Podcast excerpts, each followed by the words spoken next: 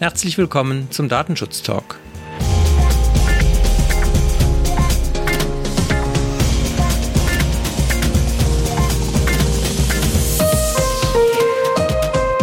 Heute ist Donnerstag, der 9.4.2020, ein Tag vor Karfreitag und Redaktionsschluss war heute um 10 Uhr.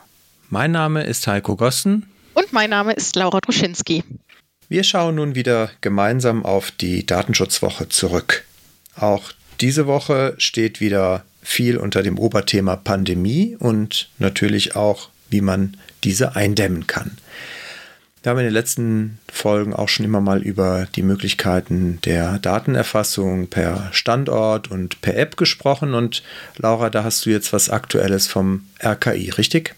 Genau richtig. Und zwar hat das Robert Koch Institut mitgeteilt, dass die sogenannte Corona-Datenspende-App nun abrufbar ist und von allen Freiwilligen genutzt werden kann. Wichtig hierbei ist zu sagen, dass es nicht dabei geht, die Nachverfolgung von Kontaktpersonen nachzuvollziehen, sondern eher Vitaldaten auszuwerten, die heutzutage von vielen Menschen ja über Fitness-Tracker oder Smartwatches bereits sich in ihrem Handy befinden. Man verspricht sich davon, dass die Vitaldaten wie Ruhepuls, Schlaf und das Aktivitätsniveau sich verändern, wenn doch jemand an Covid-19 erkrankt ist und Symptome aufweist. Und wie gesagt, das soll ausgewertet werden und da soll es dann zukünftig einen genaueren Einblick der Fachleute geben, wie denn die Verbreitung vonstatten geht.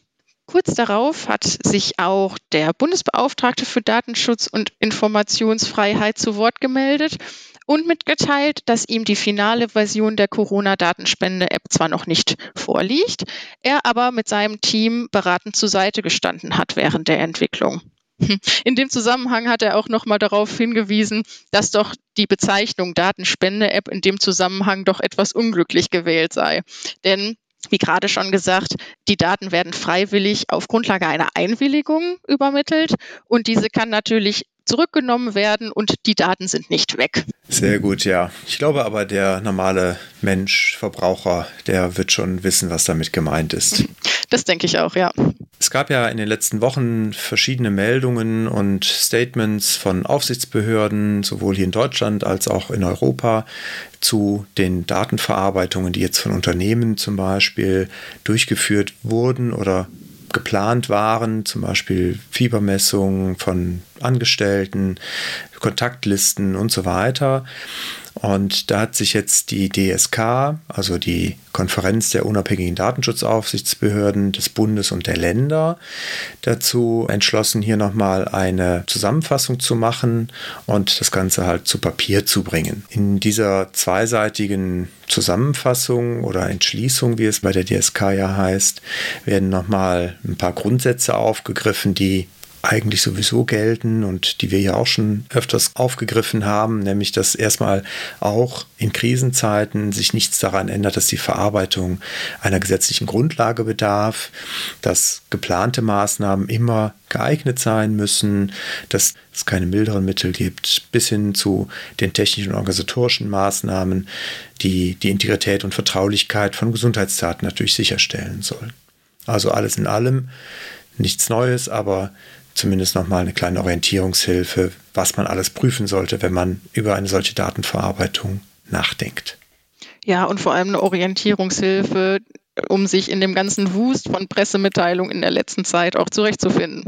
Ich habe auch ein Statement mitgebracht und zwar in dem Zusammenhang vom LFDI Rheinland-Pfalz und da geht es um die gerade angesprochene Sicherheit. In dem Fall geht es um die IT IT-Sicherheit, insbesondere in Krankenhäusern. Und Herr Professor Dr. Kugelmann stellt hier nochmal heraus, wie wichtig es doch ist, eine angemessene IT-Sicherheit zu haben, auch in Krisenzeiten. Und dass es sich doch dann auch auszahlt, wenn man da in ruhigeren Zeiten bereits Wert drauf gelegt hat. In Vergangenheit gab es ja so einige Vorfälle und da wurde in Rheinland-Pfalz ein sogenannter runder Tisch für die IT-Sicherheit in Krankenhäusern durch Landesbeauftragte gebildet. Und die haben dort Maßnahmen und Empfehlungen für Krankenhäuser erarbeitet, damit diese sich dann auch präventiv vor Angriffen auf Computersysteme schützen können. Ich hätte noch ein Thema aus Thüringen. Der Thüringer Landesbeauftragte für den Datenschutz und die Informationsfreiheit hat nochmal Stellung bezogen und zwar gab es sehr viel Kritik aus der Lehrerschaft. Die haben sich darüber beklagt, dass es sehr umständlich sei, einerseits schriftliche Einwilligungserklärungen bei Eltern und beziehungsweise den Schülerinnen und Schülern einzuholen und auf der anderen Seite dann auch nochmal die Datenschutzhinweise dort schriftlich hinschicken zu müssen. Und da hat der Landesbeauftragte Gott sei Dank nochmal klargestellt, dass die Anforderungen, äh, was die Einwilligung angeht, sowohl elektronisch zulässig erfüllt werden können, als auch die Anforderungen Artikel 12 und 13 DSGVO, wo es also darum geht, die Datenschutzhinweise über die Datenverarbeitung den Betroffenen zugänglich zu machen, natürlich auch elektronisch erfolgen kann und das nicht alles dann auf dem Postweg passieren muss. Und von daher glaube ich auch sehr hilfreich nochmal diese Klarstellung. Ja, apropos Klarstellung.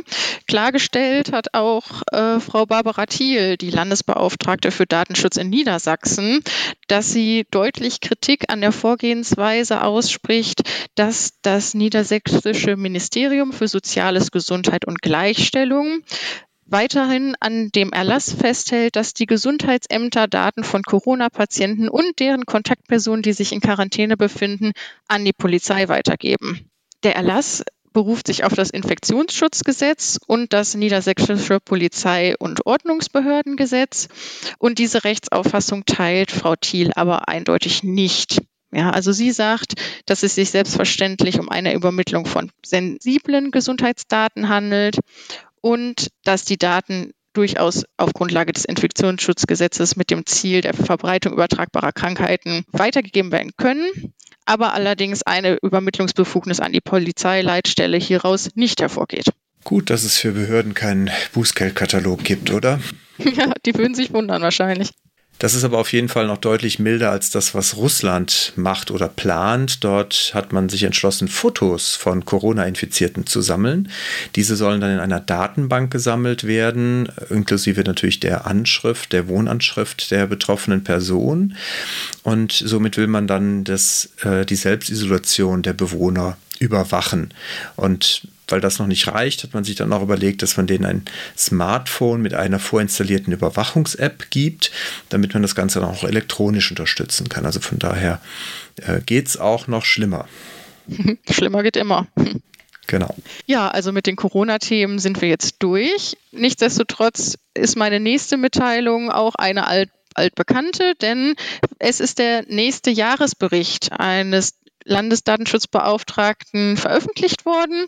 Und zwar habe ich mitgebracht den Bericht aus Berlin für 2019. Wie auch in den anderen Bundesländern wurde sehr viel Aufmerksamkeit den Datenpannen gewidmet. 2019 sind 1017 Pannen erfolgt und gemeldet worden. Und die gilt es auch bis heute abzuarbeiten. Ein weiterer Schwerpunkt im Bericht ist das Thema künstliche Intelligenz. Und der Bericht zeigt nochmals auf, welche Chancen in der Technik liegen, aber auch welche Risiken für den Datenschutz vorhanden sind. Und ein noch, wie ich finde, interessantes Thema hat sich im Bericht versteckt, nämlich die Vorgehensweise beim Emotet-Befall im letzten Jahr im Berliner Kammergericht. Hier berichtet der Berliner Datenschutzbeauftragte, wie die Sicherheitsmaßnahmen überwacht wurden, wie die Bewältigung der Probleme vonstatten ging und so weiter. Also auf jeden Fall ein sehr interessantes Kapitel. Neben sehr vielen weiteren, also der Blick in meinen Augen lohnt sich in diesem Bericht. Ja, ich hätte dann noch ein Urteil. Ich komme nochmal zurück zu den Lehrern und äh, den Beschwerden. Das können die ja, wenn man Datenschützern glauben mag, gut. Das OVG Koblenz hat eine Entscheidung zu treffen gehabt, beziehungsweise über die Annahme einer Klage zu entscheiden. Und zwar ein Studienrat hatte sich beschwert. Er hatte im Rahmen von Schulfotos an einem Gruppenfoto sich auch mit ablichten lassen, war da einverstanden, hatte aber nach eigenen Angaben keine genaue Kenntnis über das, was mit den Fotos dann passieren soll. Und dieses Foto oder eines dieser Fotos wurde dann veröffentlicht im sogenannten Jahrbuch und das fand er jetzt nicht mehr gut und wollte das gerne entfernt wissen. Hier hat das Verwaltungsgericht Koblenz dann die Klage aber abgewiesen mit dem Hinweis, dass halt das Kunsturhebergesetz für die Veröffentlichung als Rechtsgrundlage dient und dass sich halt bei einem solchen Foto aus dem Jahrbuch um ein Bild der Zeitgeschichte handelt, das auch entsprechend zulässig ist. Es also hier nicht auf die Einwilligung des Betroffenen unbedingt ankommt.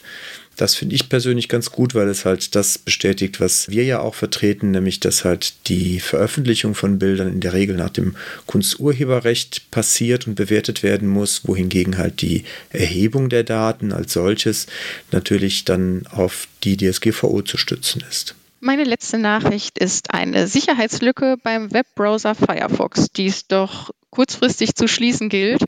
Und zwar auch da Anfang der Woche hat Heise berichtet, dass zwei als kritisch eingestufte Sicherheitslücken bekannt geworden sind, und zwar auch in der aktuellen Version des Webbrowsers.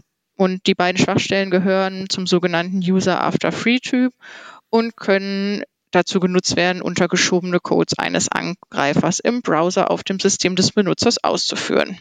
Also da der dringende Hinweis, wenn nicht schon passiert, das Update sollte installiert werden. Ja, vielen Dank, Laura. Das ist natürlich nochmal ein ganz wichtiger Hinweis, weil Firefox ja nach wie vor zu einem der weit verbreitetsten Webbrowser gehört und Sicherheitslücken dort immer gleich eine große Menge an Personen betrifft.